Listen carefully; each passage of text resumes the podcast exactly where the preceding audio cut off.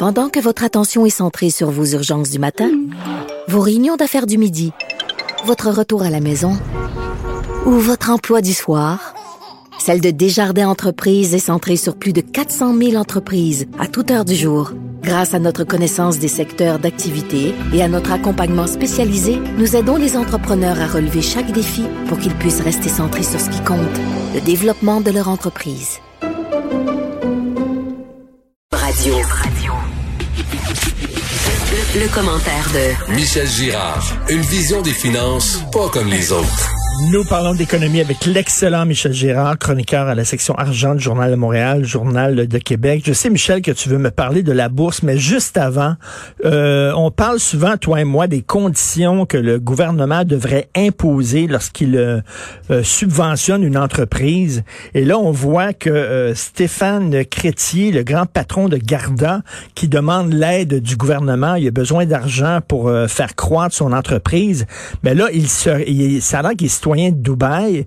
Et la question qu'on pose, c'est est-ce que ce gars-là paye de l'impôt au Québec? Et je te pose la question à 100 000 Est-ce qu'on devrait euh, donner de l'argent, passer de l'argent, euh, aider financièrement un entrepreneur qui ne paie pas d'impôt ici, selon toi?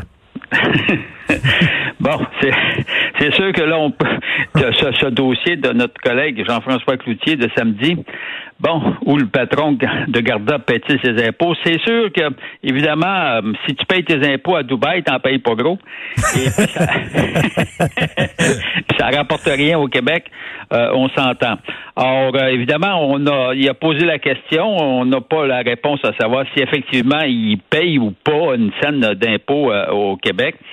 Bon, euh, alors je pense qu'il faut le voir. Euh, c'est sûr que, regarde, ça vient de miner toutes les démarches que, que, M. Crétier a, a faites jusqu'à présent là, ben pour euh, demander l'aide du gouvernement dans sa dans sa démarche pour que la Caisse de dépôt et de placement vienne pas contrer, parce que lui, on le sait bien, là, il veut mettre la main sur une société euh, de la Grande-Bretagne dans le secteur de la sécurité. Et puis euh, on a la caisse de dépôt avec une avec euh, une société américaine qui lui fait concurrence pour mettre la main sur la, la grosse société là, mm G4S. Or donc c'est sûr que là il y a de la, il y a avec à la limite de cet article-là, il a l'air un peu fou là. Alors, tu sais, est-ce que bon, est-ce que est-ce qu'on doit aider quelqu'un qui, qui lui-même, en tant que chef d'entreprise, paye pas paye pas tous ses impôts ici, ben là, je pense qu'il faudrait. Oui, la question était très intéressante, hmm. mais il faudrait faire le tour euh, de toutes les entreprises.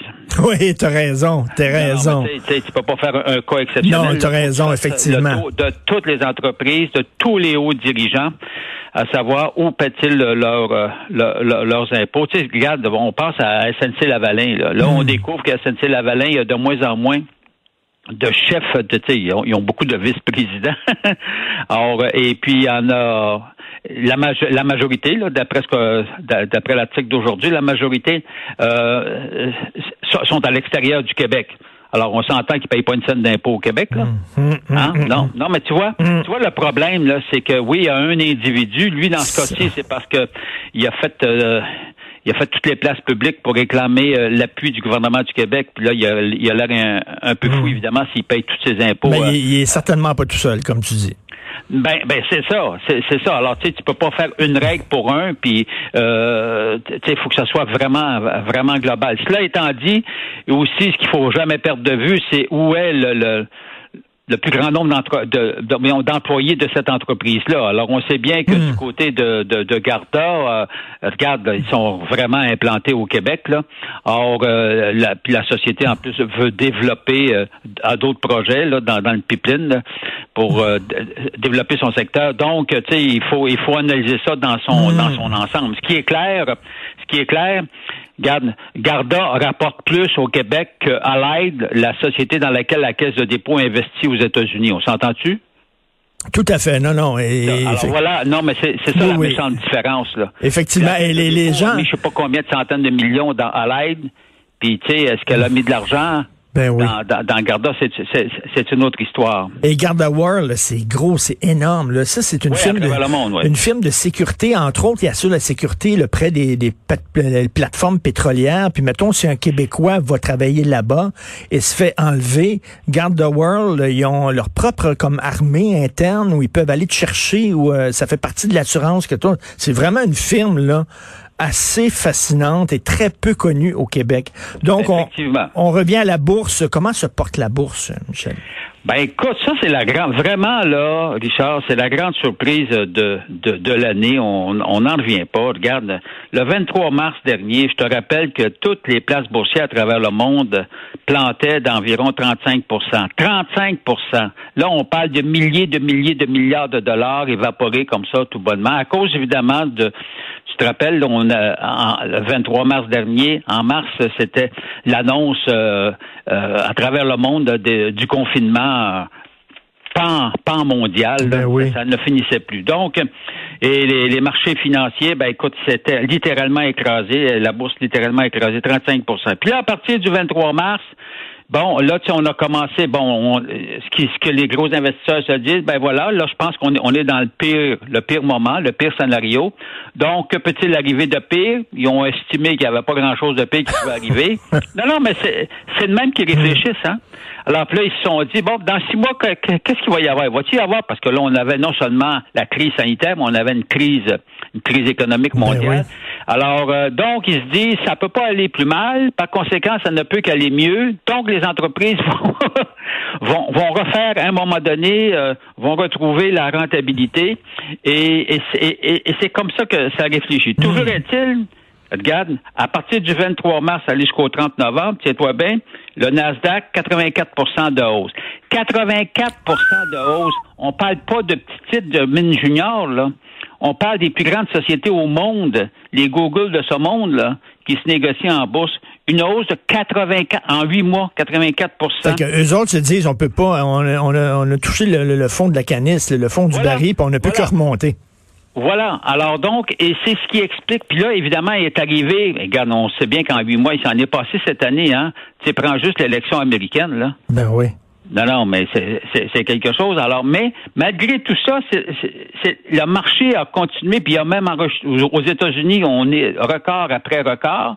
Donc, puis déjà les marchés boursiers étaient très élevés là quand on a terminé l'année en 2019. Là. Alors, puis là, ça a continué. Regarde, tu vois, depuis le début de l'année là, tu vois le Nasdaq, depuis le début de l'année là, on est en, en crise financière. 36% d'augmentation depuis le début de l'année. C'est c'est incroyable. C'est du, du jamais vu.